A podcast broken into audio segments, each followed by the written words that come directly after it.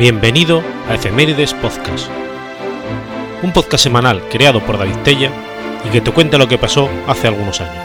Episodio 345, semana del 25 al 31 de julio.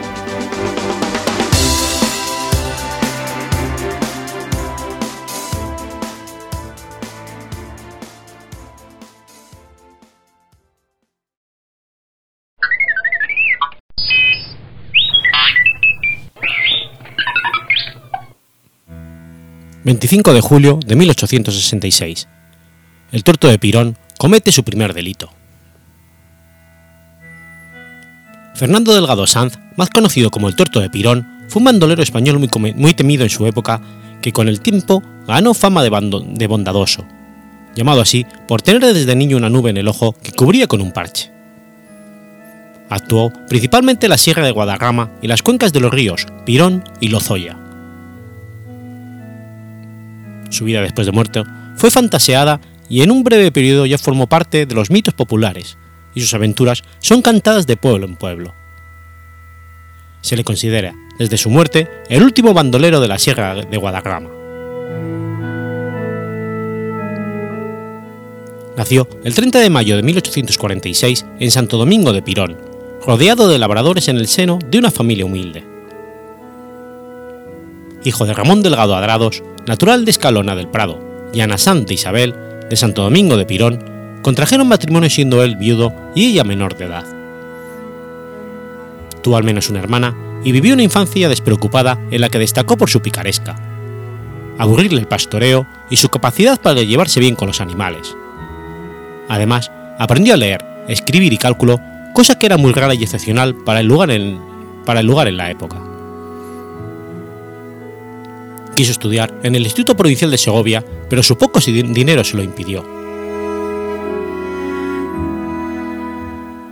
Teniendo muchos amigos en la zona, alternó con una moza del pueblo que pronto fue su novia de mutuo acuerdo, consiguiendo la promesa y permiso de su padre de que se casarían pronto. Gracias a que sabía escribir, en sus primeros años de juventud aprendió código Morse y estuvo empleado como radiotelegrafista en la sección de telégrafos de Segovia hasta que tuvo que partir a realizar el servicio militar obligatorio a Madrid. El verano de 1866, tras volver a su lugar de nacimiento al finalizar el servicio militar, haber alcanzado, abrazado a la idea de libertad con su vertiente e implicaciones políticas y habiendo visto más mundo que la mayoría de sus vecinos, vio que su novia, una moza realenga de su misma localidad con la que estaba prometido con las peticiones de su padre y gusto mutuo, se había casado con otro mozo de la localidad, y que tras presiones familiares, y en especial de su padre, que era cacique de la zona, accedió.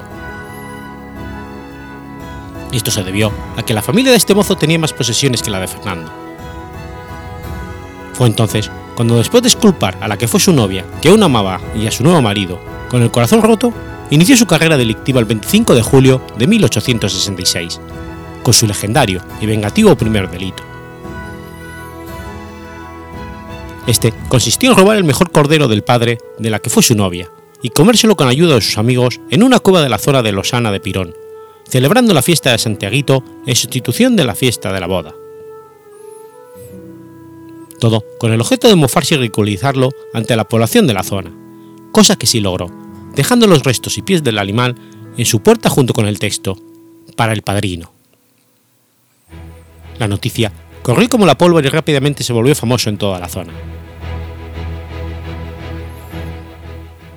Al ser damnificado de su primer delito, una persona influyente puso de inmediato a la Guardia Civil en su busca y se vio obligado a vivir del robo escondiéndose en las cuevas de la Vaquera y Murciagrito y la ermita de Santiaguito en la Losana de Pirón, en el viejo y famoso Olmo de 300 años, en una plaza de Rascafría, desde donde escondido escuché información sobre posibles robos a los vecinos, en iglesias abandonadas, bosques y algunas ventas o ranchos que la cogían por miedo, dinero o amistad, como la venta del hambre de Barpasilla o el rancho Alfaro en Santo Domingo de Pirón. En este último se decía que contaba con la cooperación de su propietario, el sexto marqués de Lozoya, Luis de Contreras y Tomé, con quien llegó a formar una, estrecha amistad originada en antiguas conspiraciones políticas liberales de las que eran correligionarios. Sus fechorías se basaron principalmente en robos de ganado, a casas ricas e iglesias, asaltos a caminantes y viajeros, además de pedir rescates tras el secuestro de miembros de la burguesía, nobleza y clero. Formó una banda con cuatros de la zona, siendo algunos amigos de su infancia, que le apoyaron a su interés durante toda su vida. Los delitos fueron haciéndose cada vez más graves y en una zona cada vez más amplia. Delinquió solo con el objeto de sobrevivir a pesar de las turbias historias que promovidas por él para asustar que se contaban. Solo cometió un asesinato. Batiéndose en duelo de manavajas con un traidor del grupo apodado el madrileño, lo cual ocurrió en la fuente del Pesebre, entre Caballeros y Espirdo, cuando la banda tras un golpe dormía en una cueva de Losana del Pirón y el madrileño montó un caballo y se dispuso a ir a delatarlos para cobrar la recompensa. Aunque Fernando, más ágil, le alcanzó y le retó a duelo mortal. Además, permitió otro por parte de uno de sus compañeros llamado Paco a un soplón del grupo llamado Antolín de Pinilla, aunque después de cometerlo, Paco fue linchado hasta la muerte por los vecinos del lugar. A diferencia de la mayoría de los bandoleros, le repugnaba la sangre, y aunque solía robar iglesias, habitualmente intentaba ir a misa.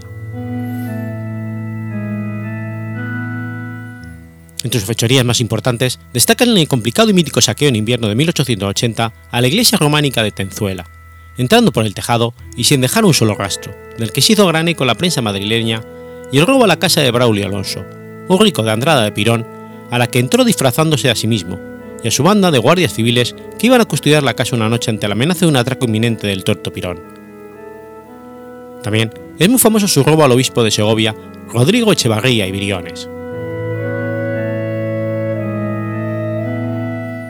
hubo múltiples intentos de detención fallidos a los que tuvieron preso un tiempo mínimo, como la de 1879.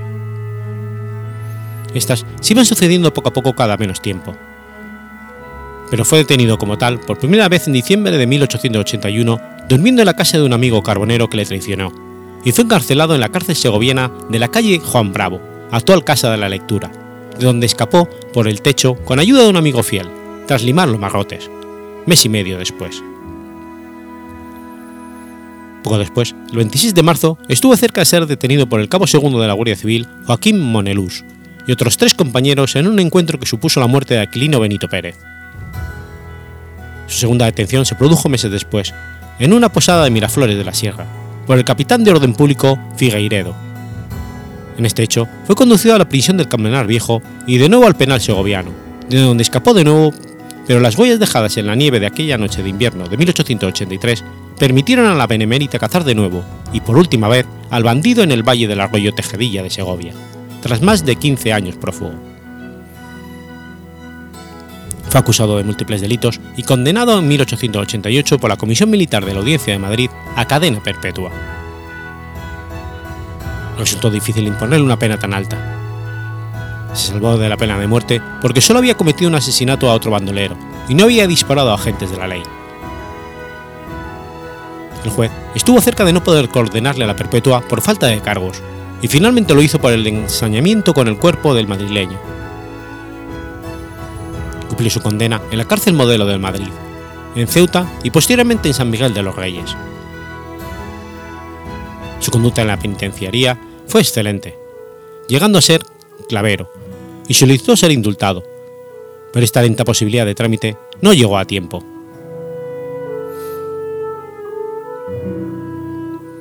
A su zona de poder por la que se desplazaba a caballo y a pie la denominaban el Reino del Tuerto, o País del Tuerto, por el poder y el control que ejercía sobre el lugar. Se extendía por toda la comarca del río Pirón, valle del río Viejo y el de Lozoya, desde el río Pirón hasta Pedraz y Casla, parte de la cuenca del río Cega, además de ambas vertientes, madrileña y segoviana, de la Sierra de Guadarrama. creó una banda de cuatreros a la que se denominó la Mata de Ladrones, a la que pertenecían algunos de sus amigos de la infancia y juventud, junto con otros procedentes de los municipios de Espirdo, Segovia y Madrid. Murió muy arrepentido de su pasado con 68 años, prisionero el 5 de julio de 1914 tras estar encarcelado durante 26 años en el penal de San Miguel de los Reyes, provincia de Valencia, donde pasó sus últimos días sumido en la decadencia, soledad, amargura y enfermo de claustrofobia.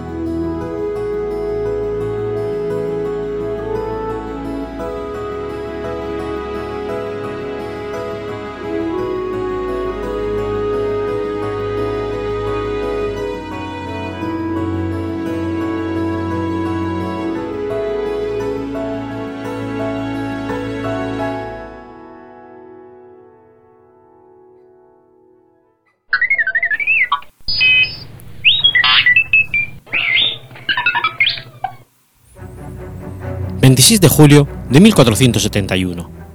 Muere Pablo II. Pablo II, de nombre secular Pietro, fue el papa número 211 de la Iglesia Católica, desde 1464 a 1471. Nacido como Pietro Barbo, por parte de su madre era sobrino del papa Eugenio IV. Aunque había sido educado para mercader, el ascenso de su tío a papa en 1431 le motivó a seguir la carrera eclesiástica. Promocionó rápidamente. Fue archidiácono en Bolonia, obispo de Cervia y Vicenza y finalmente en 1440 cardenal. Desde pronto se hizo popular por su carácter davioso.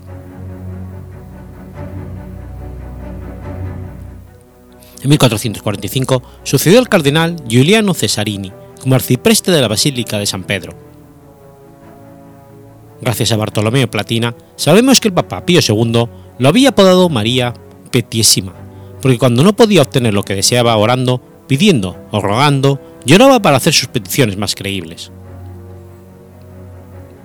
Algunos historiadores sugieren que lo habían apodado de esa manera porque acostumbraba a vestir suntuosa y refinadamente vestimenta clerical, y otros sugieren que se referían a su falta de virilidad.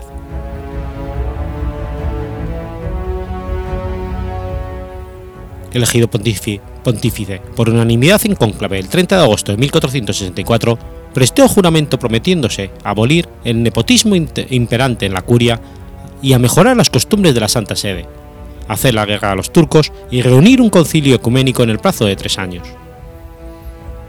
Sin embargo, poco de esto llevó a cabo en su corto pontificado de siete años, lo que le supuso la pérdida de confianza del colegio cardenalicio. Quiso utilizar el nombre de Formoso II, porque estaba prendado de sí mismo. Pero los cardenales le convencieron para que tomara otro nombre, Pablo, y se dejara de narcisismos. En 1466, para reducir la gruesa administración vaticana, este papa procedió a cerrar el colegio de, compendiadores, cuyo trabajo consistía en redactar los documentos papales.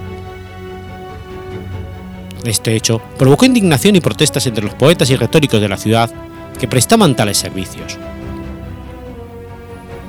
El humanista Platina fue encarcelado tras escribir una carta amenazadora al Papa, y aunque liberado al poco, fue nuevamente encarcelado en 1468 junto con Pomponio Leto y otros miembros de la Academia Romana acusado de conspirar contra el pontícipe, y como otros compendiadores, sufrió tortura. En respuesta, Platina escribió Vitae Pontificum, una biografía muy negativa de este papa. El cronista Estefano Infesura retrató a Pablo II presentándolo como opuesto a los humanistas, amante del esplendor y de las diversiones populares como la fiesta del carnaval, el pontífice ordenó que todas las celebraciones se organizaran en la Paz a Venecia para dar importancia al palacio, mandado construir por él. Pero hay que tener en cuenta que Infesura, personaje de pensamiento republicano y contrario al papado, da una información que no puede considerarse imparcial. A pesar de todo, fue una persona con gran sentido de la equidad, reformó la, administración municipal y luchó contra los sobornos en el seno de la Iglesia oficial. En su papado se estableció la celebración del jubileo cada 25 años. Tenía fama de resolver pocos de los asuntos que le llegaban porque seguía el criterio de que era mejor no cambiar las cosas por si empeoraban. Amante del lujo y el placer, además del gran protector de las artes, quería que Roma fuera la ciudad más hermosa del mundo subió los impuestos a los judíos, a los que también humilló haciendo que desfilaran tras el palio mientras recibían insultos de la gente y eran acosados por hombres a caballo, obligándoles a correr en carnaval sin ropa y atiborrados de comida, para que la carrera les resultara más difícil y a la vez fuera más divertida para los espectadores.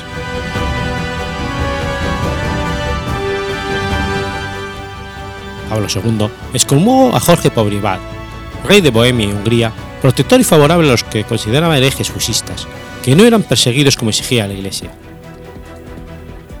El Papa combinó por carta a Matías Covino, lleno del rey Jorge, a llevar la cruzada contra los herejes a Bohemia. Finalmente Matías ocupó Bohemia en 1467. Mantuvo muy buenas relaciones con el rey de Castilla Enrique IV, de quien esperaba aportar a fondos para la cruzada turca. En 1469 dio poderes al nuncio Antonio Veneris para validar la concordia de Guisando, que dejaba a Isabel de Castilla como sucesora al rey Enrique IV. Juan II de Aragón solicitó la bula papal para legitimar la boda entre Fernando e Isabel, primos segundos entre sí, que le fue negada con la excusa de que ya había sido concedida a otra a Enrique IV, que autorizaba la boda de Isabel con Alfonso V de Portugal. La postura contraria a las demandas de la corona aragonesa se debía a la buena relación entre el Papa y el rey francés Luis XI, que estaba enfrentado con el rey de Aragón por disputas con los territorios fronterizos. Intentó organizar una cruzada contra los turcos y a tal fin grabó con un impuesto a las naciones aliadas, pero sus aspiraciones fueron acogidas sin ningún entusiasmo y la cruzada quedó sin nada. Falleció el 26 de julio de 1471. Oficialmente a la muerte se debió a una ingestión de melón o por asfixia al atragantarse con otra fruta. Se difundieron versiones perversas sobre el modo en que murió, pero pudieron ser bulos de sus enemigos en la administración vaticana, decepcionados por las tímidas reformas que este papa había llevado a cabo.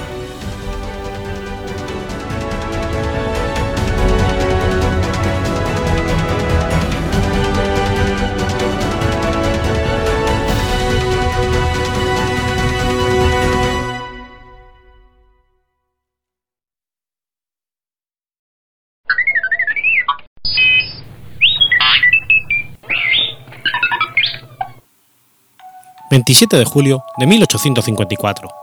Nace Estanislao Ceballos. Estanislao Severo Ceballos fue un jurista, político, periodista, catedrático, historiador, etnógrafo, geógrafo, legislador y novelista argentino y uno de los más destacados intelectuales y políticos de la generación del 80, que ocupó tres veces el cargo de ministro de Relaciones Exteriores de su país. Nació en la Villa del Rosario el 27 de julio de 1854. Fue el hijo mayor del teniente coronel Estanislao Ceballos y de Felicitas Zúñiga. Su padre fue ayudante del general Juan Pablo López, herido en 1838 en lucha contra los indios. En 1850, con el grado de mayor, fue capitán del puerto de Rosario y se plegó al avance del ejército grande de Justo José Urquiza en 1851, ascendiendo a teniente coronel. Se desempeñó como juez de policía de Rosario en 1853 y efectuó la primera nomenclatura de las calles de la ciudad. Ambos progenitores estaban emparentados con familias históricas e influentes de Rosario, lo que facilitó el ascenso profesional, social y político de Stanislao. Su madre provenía del tronco familiar de los López Jordán y Francisco Ramírez, y durante su juventud fueron importantes los vínculos sociales y políticos con el urquicismo, especialmente a través de Martín Ruiz Moreno, abogado del general Urquiza.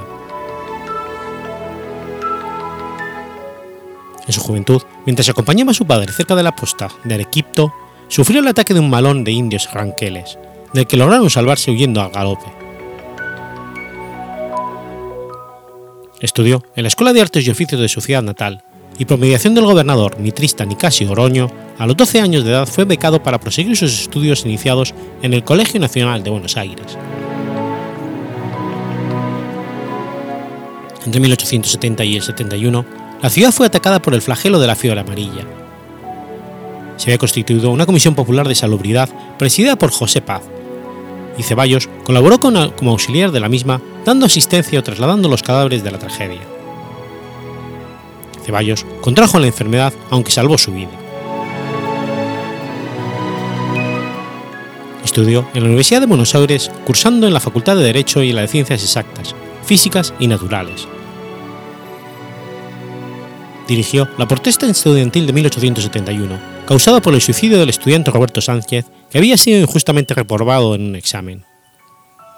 La protesta inició importantes cambios en la formación académica de la Universidad porteña primer antecedente de la Reforma del 18. Fue uno de los fundadores de la Junta Revolucionaria por Reforma Universitaria.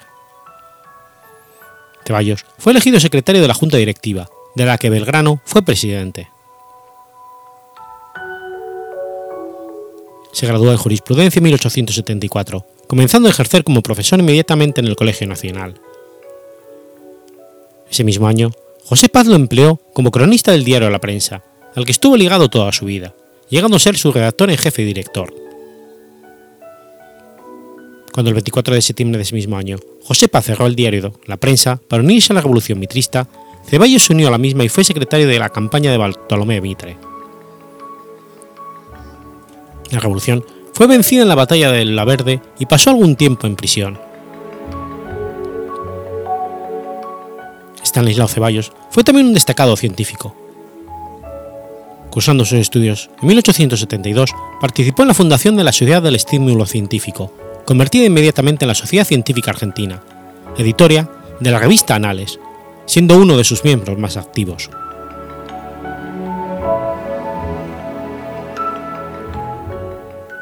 Para sostenerse en Buenos Aires, fue durante algún tiempo escribiente del naturalista alemán Germán Bergmeister, director del Museo Público. En 1875 presentó a la Sociedad Científica Argentina el proyecto de fundación del Museo de Ciencias Naturales. Un año antes había realizado excavaciones en las barrancas del río Paraná, hallando restos de un glitodonte, y dos años más tarde publicó en colaboración con el ingeniero Pedro Pico un informe sobre el túmulo prehistórico de la Campana, que inició la sistematización de las investigaciones de arqueología en el país.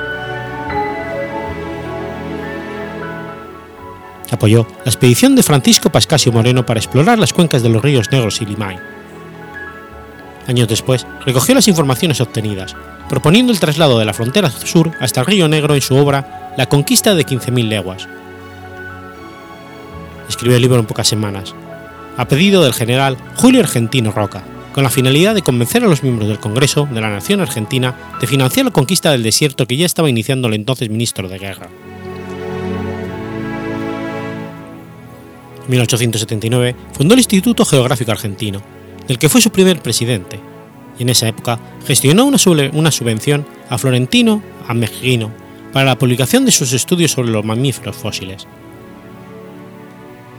Tras la campaña de Roca, a finales de 1879 hizo un largo viaje al norte de la Patagonia y reunió su, sus observaciones en Viaje al País de los Araucanos, publicado en 1881, primer tomo de una trilogía que se completó con la región del trigo y a través de las cabañas. También en 1879, el joven Stanislao Ceballos fue elegido diputado provincial en una lista que incluía a Bernardo de Irigoyen, Miguel Cané, Lucio Vicente López, Miguel Goyena, Nicolás Calvo, Delfín Gallo, Luis Sáenz Peña, José Paz, Antonio Cambaceres e Hipólito Irigoyen. Al año siguiente fue elegido diputado nacional y durante la Revolución de 1880 acompañó la gestión del presidente Nicolás Avellaneda. Acompañó al general Eduardo Raceda en la batalla del puente de Alsina los días 20 y 21 de julio. Durante su primera gestión como diputado nacional, fue autor de numerosas iniciativas de leyes, reforma del, del, Código de Procedimiento y del Código de Comercio, la creación de colonias agrícolas, la de vinos, la de ferrocarriles, la creación de la Universidad de la, Federal de Rosario y el matrimonio civil, la de prenda agraria. Al concluir su primer mandato de diputado nacional, a los 30 años se presentó como candidato a gobernador de Santa Fe. Fundó el Partido Constitucional, que postuló su candidatura en 1885. Una comisión que apoyaba la candidatura viajó a Buenos Aires a entrevistarse con el presidente Roca, pero este le negó su apoyo, debido a que Ceballos apoyaba, en el orden nacional, a Bernardo de Irigoyen contra el candidato de Roca, Miguel Juárez Elmán. No obstante, volvió a ser electo diputado nacional en el 86. Dos años más tarde, Stanislao Ceballos fue elegido presidente de la poderosa y prestigiosa Sociedad Rural Argentina, cargo en el que estuvo hasta 1891. Fue canciller entre octubre de 1891 y octubre del 92, durante la presidencia de Carlos Pellegrini, gestión durante la cual rechazó el reclamo británico de indemnizaciones a súbditos de este país que habían sufrido daños durante la Revolución de los 90. En el 91 aprovechó el impasse del caso Baltimore entre Chile y Estados Unidos, ofreciendo ayuda de todo tipo a este último país para invadir militarmente el norte chileno, aduciendo como pantalla deficiencias limítrofes del Tratado del 81, un asunto ya zanjado entre Argentina y Chile. Chile finalmente zanjó diplomáticamente su asunto con Estados Unidos, quedando Argentina en mal lugar. Ante el riesgo de que el país se viera enfrentado a Chile por las cuestiones de límites, el nuevo ministro formó una comisión especial con el fin de adquirir armamento moderno en Europa. La presidía José Paz, entonces ministro de Francia, y era uno de sus integrantes el después general Paolo Riccieri, que dejó la crónica de su misión en Europa. Renunció, junto con la mayor parte del gabinete en el mes de abril del 90, al comenzar la crisis que llevó a finales de ese año a la rebelión del parque. También enfrentó reclamos de Francia por la expulsión de un buque de esa bandera de aguas territoriales argentinas. A raíz de este hecho, firmó un tratado comercial de navegación con este país en 1892.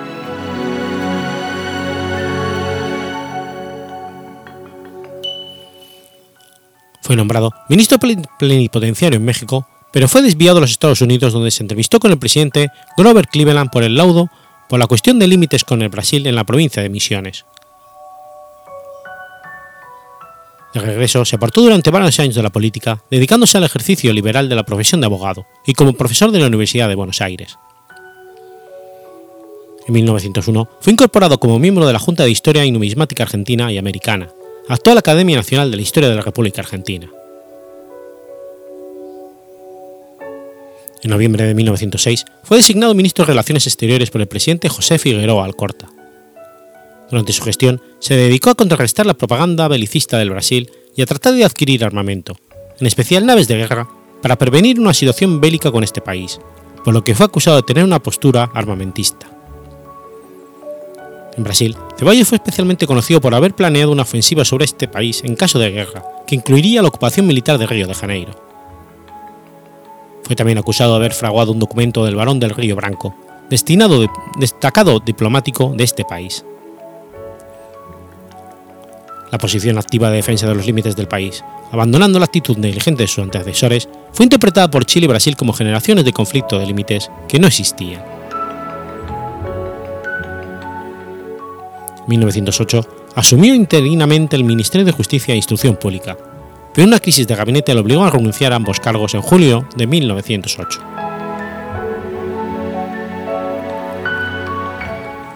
Stanislao volvió a ser diputado nacional desde 1912 al 16, periodo durante el cual tuvo sus más destacadas actuaciones legislativas.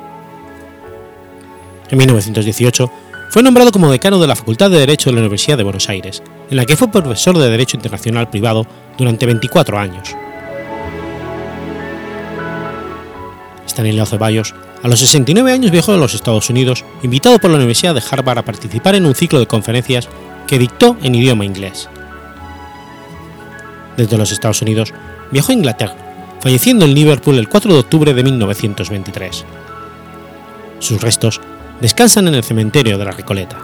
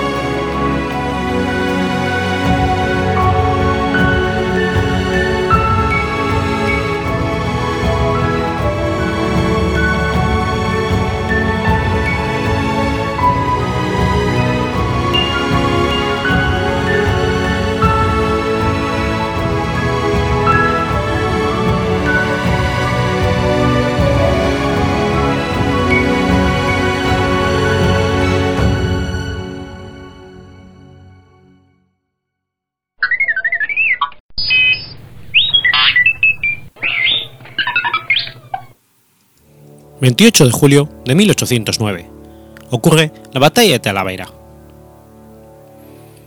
La batalla de Talavera tuvo lugar en las inmediaciones de Talavera de la Reina y enfrentó a los ejércitos aliados, Reino Unido y España, contra los ejércitos napoleónicos de Francia. Una vez expulsado del ejército de Sul de Portugal, Wesley acude a petición de la Junta de Defensa Española para colaborar en la lucha contra las tropas napoleónicas, concretamente para ayudar a vencer al ejército del mariscal Víctor, concentrado en la ciudad de Mérida la reunión de Wesley con el general Cuesta para establecer un plan común de acción no sale todo lo bien que ambos hubieran deseado, ya que entre ellos surgen numerosas disputas y desacuerdos en la forma de llevar a cabo los movimientos. Mientras tanto, Víctor traslada a sus hombres hacia Talavera, donde el rey José Bonaparte, al mando de la mayor parte del ejército de Madrid, se dirige en su auxilio, y a quienes se une también el general Sebastiani, que observa los movimientos del español Venegas por la Mancha. Pese a todo, Wesley y Cuesta logran alcanzar un mínimo acuerdo el 20 de julio, que juntan sus ejércitos en Oropesa a unos 40 kilómetros al oeste de Talavera de la Reina. El día 27 de julio, el ejército aliado ya estaba posicionando a unos kilómetros al oeste del río Alberche. Las tropas francesas, al mando de Víctor, sin esperar la llegada de José Bonaparte y Sebastiani, atravesaron el río a mediodía de ese mismo día 27 de julio, pillando desprevenida a una brigada británica con quienes se encontraba el propio Wesley, en posición avanzada de observación. Este estuvo a punto de ser hecho prisionero, sabrándose en última instancia al poder subir a un caballo y vivir a galope tras sus líneas. Durante la tarde, dragones franceses cabalgaban cerca de las posiciones españoles, hostigándolas a fuego de carabina. Sin órdenes, los españoles dispararon una salva tronadora, y espantados por el ruido de sus propias armas, cuatro batallones españoles se fugaron de sus posiciones. Wesley afirma que 2.000 españoles desertaron en el campo de batalla, saqueando el equipaje británico durante su fuga. En preparación del ataque inminente, el ejército aliado tomó posiciones entre el Tajo y el Cerro de Medellín, situándose esa noche los españoles a la derecha junto a la ciudad de Talavera, formando tres líneas y convirtiéndose en la parte más fuerte de la línea defensiva, y los británicos a la izquierda, ocupando el cerro y situando en el centro de las líneas un refugio artillado. Justo enfrente del cerro de Medellín se encuentra el cerro de Cascajal, que pronto se convertirá en el centro de posición francesa. Separando ambas alturas se extiende un amplio valle de más de un kilómetro de anchura con un pequeño riachuelo, llamado Arroyo de la Portiña, discurriendo por él. Envalentonado por este primer escarceo y sin importar el avanzado de la noche, a las 10 Víctor lanza la división Rufín al ataque contra las posiciones del cerro de Medellín. El asalto por las empinadas pendientes se hace bayoneta calada contra las defensas dirigidas por Roland Hill, dominando la posición y expulsando a los británicos de la altura. Rehechas las líneas británicas, contraatacan de nuevo al cerro, conquistándolo a los franceses.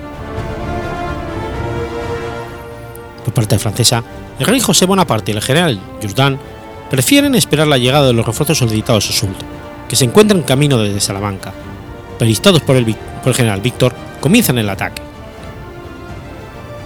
El asalto por sorpresa de los franceses se inició de madrugada sobre las posiciones británicas situadas en el cerro de Medellín, que aguantaron los ataques tras haber reforzado su flanco izquierdo con la caballería española del duque de Alburquerque y la quinta división española de Besancourt.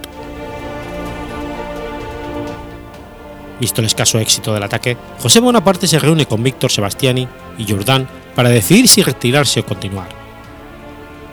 Tras larga deliberación, y después de saber que Sul no llegaría a Plasencia hasta primeros de agosto y Venegas avanzaba hacia Toledo y Aranjuez con el ejército de la Mancha, se opta por seguir el criterio de Víctor y continuar la batalla. Mientras tanto, Wesley aprovecha este descanso para reforzar sus posiciones y pedir al general Cuesta cuatro piezas de artillería de mayor calibre para sustituir algunas perdidas en la anterior refriega. Hacia mediodía, Jourdan ordena bombardear el cerro con los cañones que se encontraban en la cercana colina del Cascajal, pero el pequeño calibre de estos logra hacer poco daño a las filas británicas. Es entonces cuando se ordena el ataque simultáneo de la infantería francesa contra las posiciones defendidas por los británicos. Tras una agotadora lucha, sosteniendo fundamentalmente por el, por el Regimiento 45 de Infantería al mando de William Ward, sobre las 5 de la tarde, el ejército francés es repelido de sus posiciones, dejando tras de sí numerosas bajas. Durante el resto de la tarde, y ante la tranquilidad de la situación, el ejército aliado se dedica a restablecer sus líneas y prepararse para pasar la noche y continuar la batalla al día siguiente. Al amanecer del día 29 de julio, los aliados observan sorprendidos que el ejército francés se ha retirado dejando a los aliados solos en el campo de batalla. A pesar de la victoria, y desoyendo la opinión de Cuesta de atacar a los franceses replegados ahora en Cazalengas, Wellesley, en vista de la inminente llegada de Sul por el ejército y temeroso de verse cortado de su base y operaciones en Portugal, decide una rápida retirada por Extremadura hacia la frontera, encargando a las tropas españolas la protección de su retaguardia y dejando abandonada la ciudad el 4 de agosto. El 8 de agosto, el ejército de Sul se encontraría con el español, que cubría la retaguardia de Wesley en la batalla del puente del arzobispo. Por los méritos de la batalla, Wesley recibiría los títulos de vizconde de Wellington y vizconde de Talavera de la Reina. Por su parte, la Junta Central de Defensa concedió a Cuesta la Gran Cruz de la Orden de Carlos III.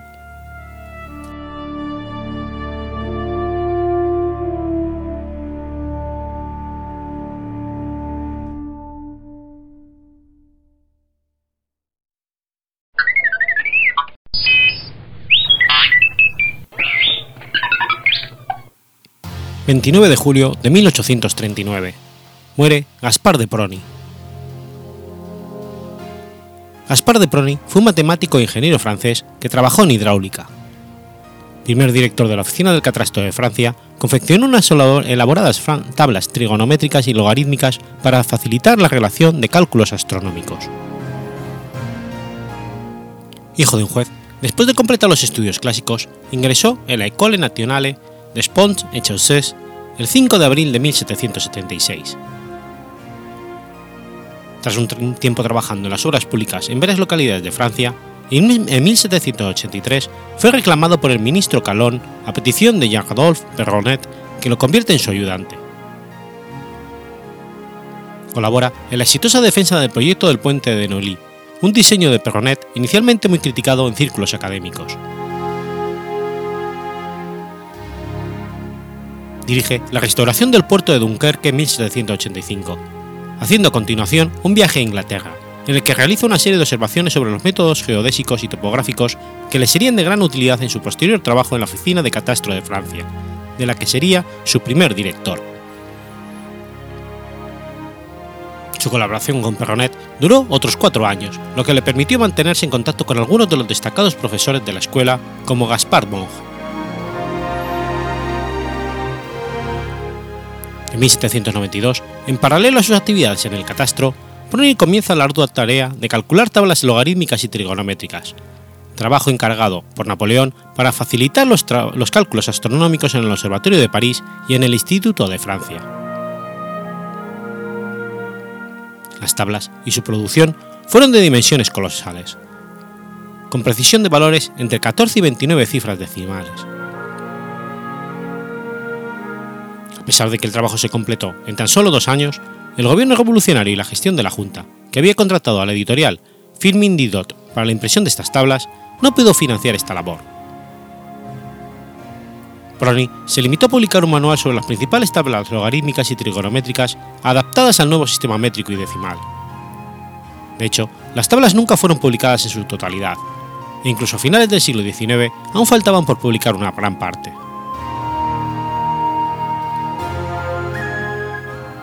Destacable la gran capacidad de organización que demostró para la consecución de esta tarea. Para producir las tablas, Prony se inspiró en el pasaje de la riqueza de las naciones de Adam Smith y formó un equipo donde se organizó la división de trabajo entre calculadores y editores, dirigidos por un coordinador. En 1794 fue nombrado profesor de matemáticas en la Escuela Politécnica. En el 98 sucedió a Chezi en la dirección de la Escuela Nacional de Puentes y Caminos. 1812, recibe la medalla de oro del Papa León XII por su trabajo en el saneamiento de la marisma Pontins. Uno de sus inventos más importantes fue el freno Prony, para medir el par motor de máquinas y motores. También se interesó en muchos campos científicos. En 1832 publicó un tratado sobre los intervalos entre notas musicales. Fue el precursor de la invención del cent, la mínima unidad de intervalo. Gaspar de Prony falleció en 1839 en la localidad francesa de Osnay-sur-Seine. Sus restos descansan en París, en el cementerio de Père Lachaise.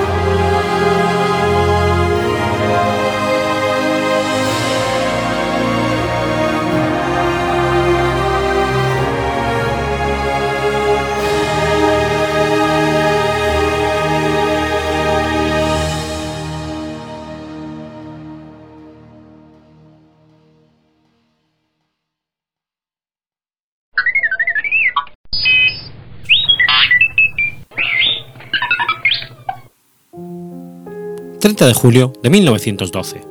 Muere Meiji Tenno. Motsuhito, conocido por su nombre póstumo como Meiji Tenno, fue hijo de Komei Tenno y la consorte Nakayama Yoshiko, y el emperador de Japón número 122 de acuerdo con el orden tradicional de sucesión imperial japonés, reinando desde el 3 de febrero de 1867 hasta su muerte en 1912. Shogunato Tokugawa se había establecido a principios del siglo XVII. A su vez, bajo su regla, el shogun gobernó Japón. Unos 180 señores, conocidos como daimyos, gobernaban reinos autónomos bajo el shogun, y ocasionalmente el shogun pedía regalos a los daimyos, pero no, no imponía impuestos. El shogun también controlaba a los daimyos de otras maneras.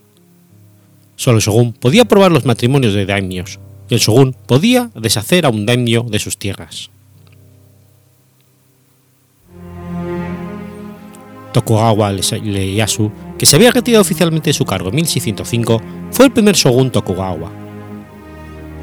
Al retirarse, Ieyasu y su hijo, Tokugawa Hidetada, el shogun titular, emitieron un código de conducta para la nobleza de 1605.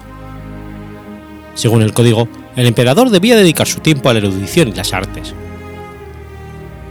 los emperadores bajo shogunato parecen haberse adherido estrechamente a este código, al estudiar los clásicos confucianos y dedicar tiempo a la poesía y la caligrafía.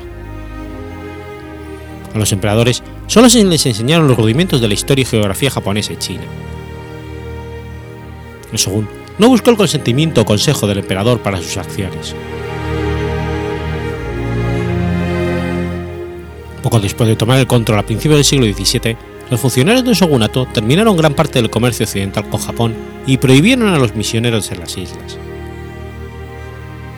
Además del importante comercio chino, solo los holandeses continuaron el comercio con Japón, manteniendo un puesto en la isla de, de, Jima, en la bahía de Nagasaki. Sin embargo, a principios del siglo XIX, los buques europeos y estadounidenses aparecieron en las aguas alrededor de Japón con una frecuencia cada vez mayor. Los matrimonios consanguíneos eran comunes en la historia temprana de la clase alta japonesa como una forma de proteger el linaje ideal o real. Sin embargo, esto trajo consecuencias inesperadas. Meiji tenía enfermedades hereditarias que eran el resultado de la endogamia. Estos defectos genéticos incluyeron, entre otros, el prognatismo mandibular y la deformación espinal, que también se puede encontrar en sus hijos. Además de las enfermedades congénitas, Meiji también sufría de bereberi y además podía y apenas podía caminar. Tuvo 15 hijos con sus concubinas. Diez de ellos murieron prematuramente. El príncipe Yoshihito fue el único heredero masculino que alcanzó la edad adulta, pero su cuerpo y mente eran débiles, con meningitis, diabetes, trombosis cerebral y enfermedades mentales.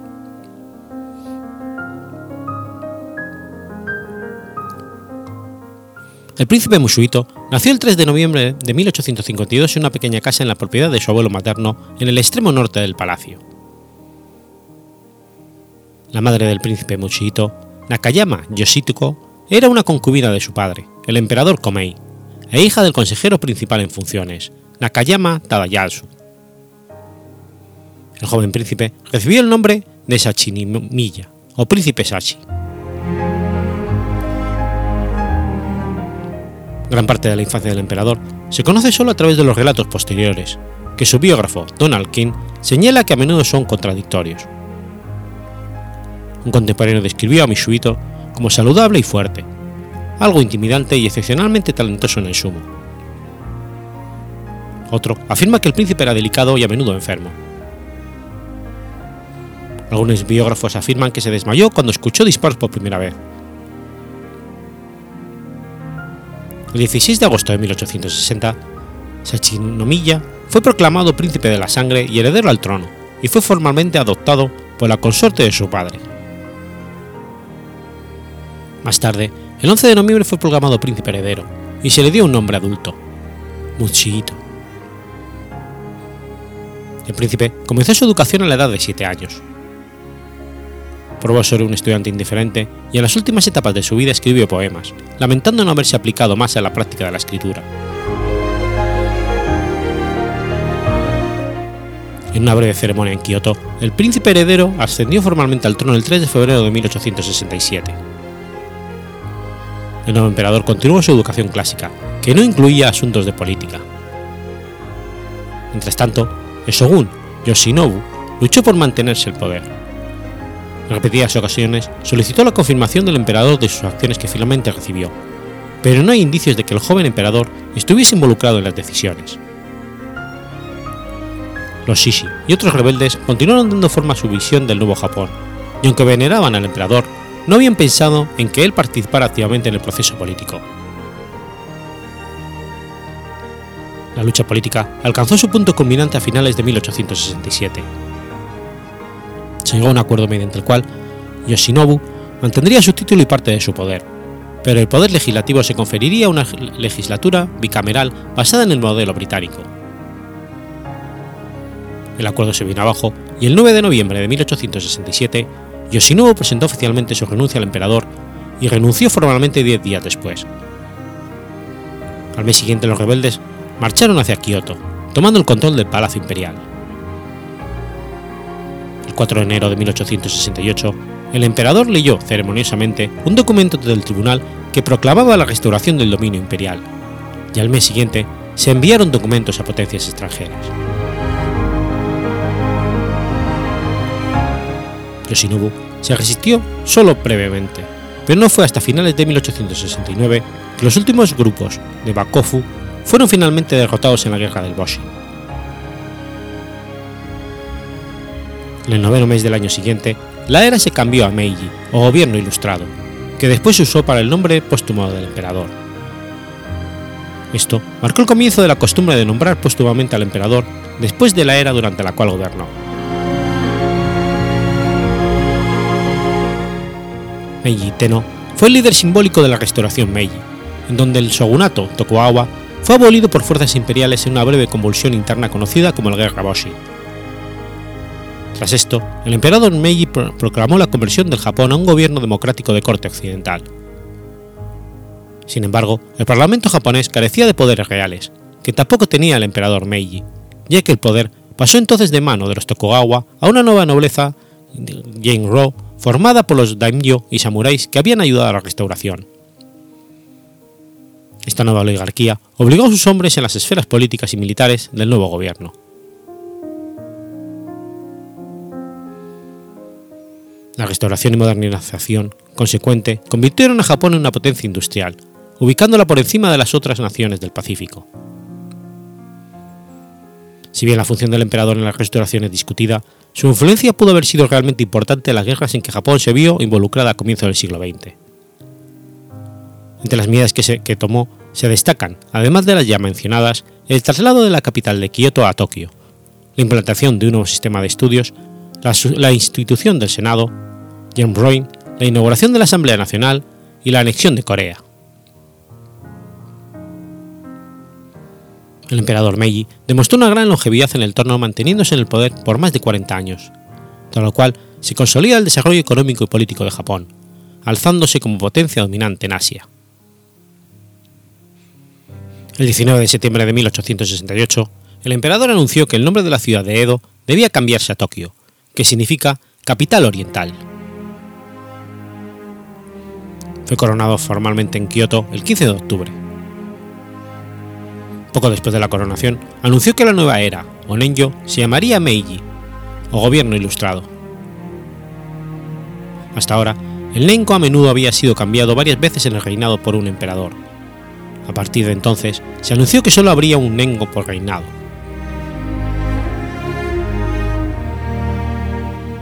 Tras la coronación, el emperador viajó a Tokio por, carretera, visitándola por primera vez. Llegó a finales de noviembre y comenzó una estancia prolongada distribuyendo sake entre la población. La población de Tokio estaba ansiosa por la visita imperial. Tokio había sido el sitio de corte de Shogun y la población de la ciudad temía que con la abolición del shogunato la ciudad pudiera caer en decadencia. No sería hasta 1889 que se tomó la decisión final de trasladar la capital a Tokio. Mientras estaba allí, el emperador abordó un barco naval japonés por primera vez, y el día siguiente dio instrucciones para estudiar cómo se podía fortalecer la armada japonesa. Poco después de su regreso a Kioto, se emitió un, un rescripto a nombre del emperador. Indicaba su intención de involucrarse en los asuntos del gobierno, y de hecho asistió a reuniones de gabinete e innumerables funciones gubernamentales, aunque rara vez hablaba, casi hasta el día de su muerte.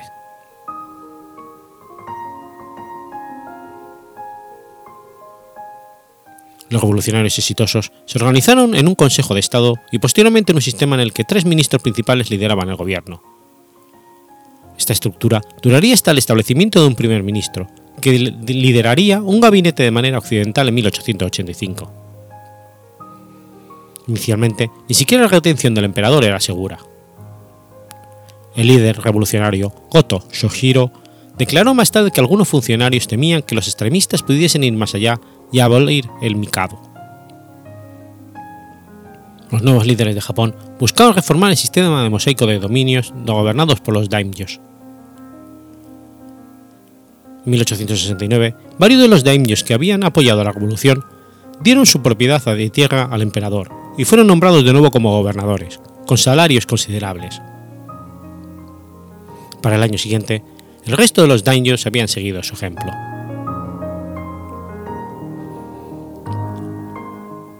En 1871, cuando Japón se organizó en 72 prefecturas, el emperador anunció que los dominios serían completamente abolidos. Los daimyo serían compensados con salarios anualmente equivalentes al 10% de sus ingresos anteriores, pero se les exigió mudarse a la nueva capital, Tokio. La mayoría de los daimyo se retiraron de la política.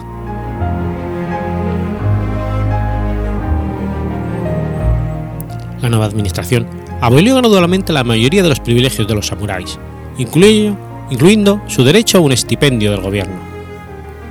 Sin embargo, a diferencia de los daimyos, muchos samuráis sufrieron financieramente por este cambio.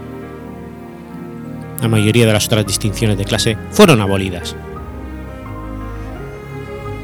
La discriminación legalizada contra la burakumin terminó Sin embargo, estas clases continúan sufriendo discriminación en Japón hasta la actualidad. Aunque se formó un nuevo parlamento, no tenía poder real. El poder había pasado de Tokugawa a las manos de estos daimyos y otros samuráis que habían dirigido la restauración. Japón estaba así controlado por el Gemro, una oligarquía que comprendía a los hombres más poderosos de las esferas militares y políticas y económicas.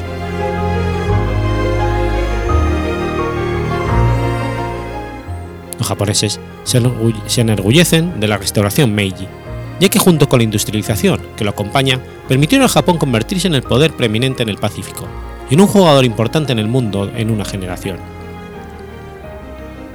Sin embargo, el papel del emperador Meiji en la restauración, así como la cantidad de autoridad personal e influencia que ejerció durante su reinado, sigue siendo discutible. No guardaba ningún diario, casi no escribía cartas y dejaba no más de tres o cuatro fotografías. Cerca del final de su vida, varios anarquistas, incluido Sushi Kotoku, fueron ejecutados acusados de haber conspirado para asesinar al soberano.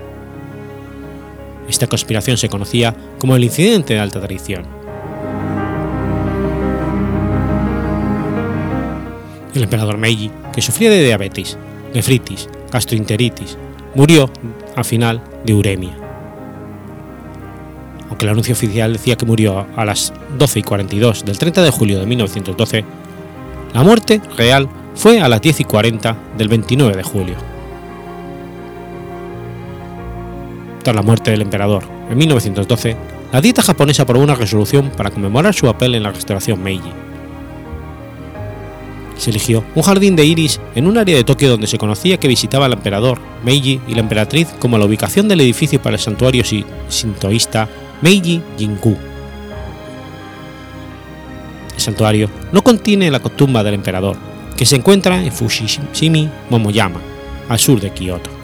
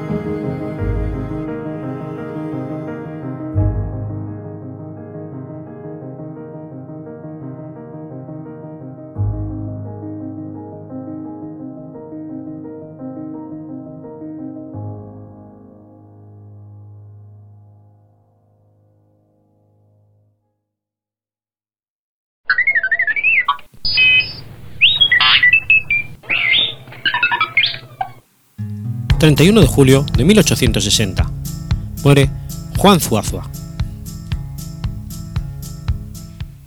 Juan Nepomuceno Zuazua Esparza fue un militar mexicano que peleó tanto en la intervención norteamericana como al lado de los liberales en la Guerra de la Reforma. Llevó el apodo de General de Generales.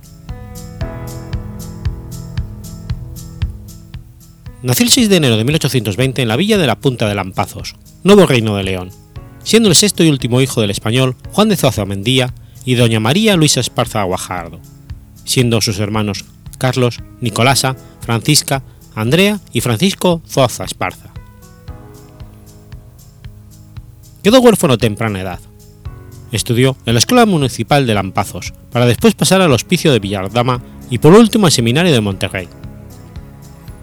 Posteriormente, abandonó sus estudios para regresar a su tierra natal, donde se dedicó al comercio y a la agricultura, además de que de manera autodidacta estudió historia y ciencias militares. También para este tiempo participó en diversas campañas contra los indios bárbaros que asolaban la región. Cuando estalló la intervención norteamericana en 1846, Zoza, de 26 años, acompañado de su hermano mayor, Carlos Zoza, llegó a Monterrey a presentarse con el general Mariano Arista para prestar sus servicios a la patria, Ambos hermanos fueron nombrados alférez. Desde ahí, Zuazua empezó a distinguirse en batalla, siendo ascendido a capitán y en cuyo grado concurrió las acciones de Palo Alto y La Resaca. Destituido el general Arista del mando, Zuazo lo acompañó hasta San Luis Potosí, regresando después a Monterrey, la cual, por impericia del general Pedro Ampudia, fue entregada a las tropas estadounidenses, precisamente cuando el jefe de estas, el general Zachary Taylor, estaba por levantar el sitio y emprender la retirada.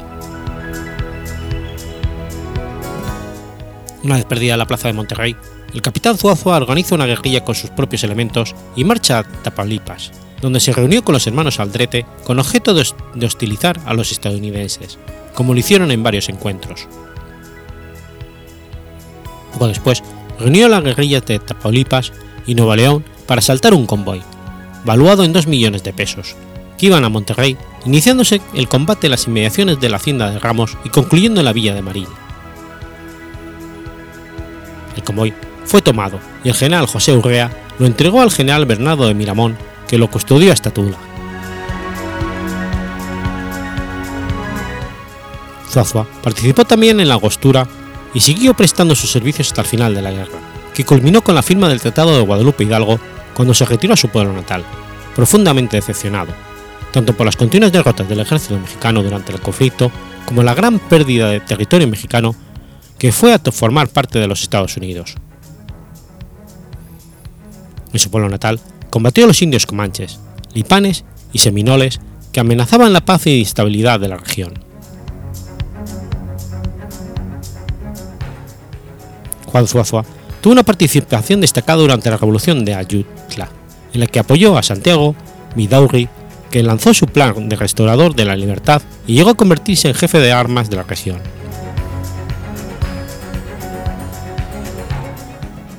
El 22 de mayo de 1855, Zuazua inició el ataque a la ciudad de Monterrey y al día siguiente la ciudad cayó en poder de los insurrectos.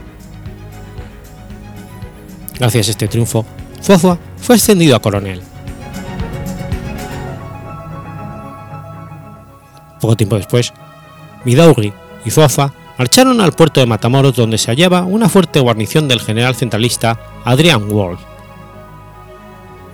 En Ciudad Mayer se les unieron las fuerzas liberales comandadas por el general Juan José de Garza, que fue nombrado segundo jefe del ejército del norte, compuesto por soldados de Nuevo León, Coahuila y Tamaulipas.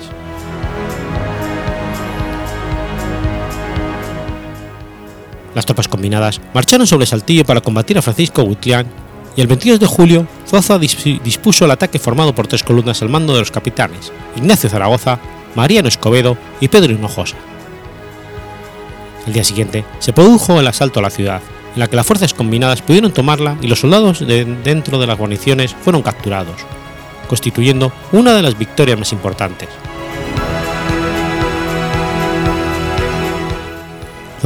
Marchó poco después sobre San Luis Potosí, combatiendo a Anastasio Parrodi, que con Juan José de Garza y Tamariz pretendían falsear el plan de Ayutla, llegando a capturar la ciudad el 27 de septiembre.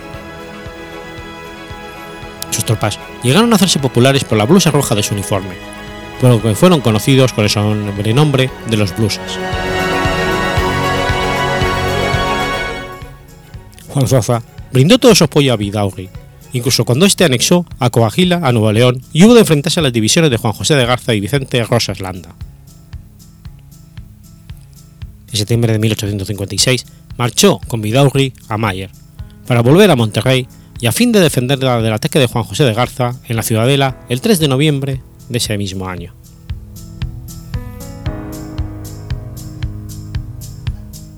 En abril de 1858 cometió Miguel Miramón en el puerto de Carretas, distinguiéndose por su valor al tomar siempre el sitio de avanzada, así como por su táctica militar y audacia en las combinaciones. Diez días después, atacó Zacatecas, apoderándose del general Antonio Manero y de toda su oficialidad.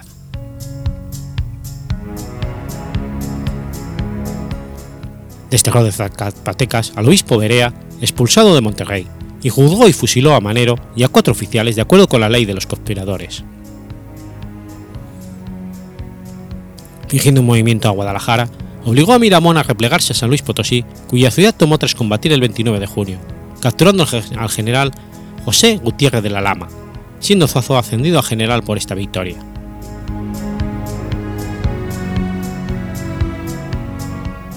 Puesto a las órdenes del ministro de Guerra, Santos Degollado, prefirió volver a Monterrey ante el disgusto de Vidaurri. Ocupada la ciudad por Aranberry y separado Vidaurri del gobierno, Zoza se retiró a Lampazos hasta la restitución de Vidaurri en el poder. Disuelto el Congreso del Estado, se instauró en Galeana y se enfrentó a Vidaurri, por lo que salió a sofocar, el llamado Movimiento de los Congresistas. En el camino de Saltillo, Zoza pernoctó en San Gregorio, cerca de Ramos Arizpe. Una avanzada exploradora de Eugenio García, subordinado de Lamberry, sorprendió el lugar cuando Zoza había tomado el mismo alojamiento que Vidaurri, entre la 1 y las 2 de la madrugada del 31 de julio de 1860. Y a los primeros disparos, y al tratar Zoza de incorporarse, recibió un balazo en el cerebelo que le privó de la vida en el acto, sin haber podido hacer uso de sus armas. Sus restos fueron sepultados en la parroquia de Ramos Arizpe, donde permanecieron hasta el 21 de enero de 1921, en que fueron trasladados al Panteón francés de la Ciudad de México. Años después, el 7 de septiembre de 1984, sus restos fueron reinhumanos, de manera definitiva, al pie de la estatua de Miguel Hidalgo y Costilla, en la explanada de los héroes de la Macroplaza de la ciudad de Monterrey, junto a los restos de los generales Pablo González Garza y Antonio Villarreal.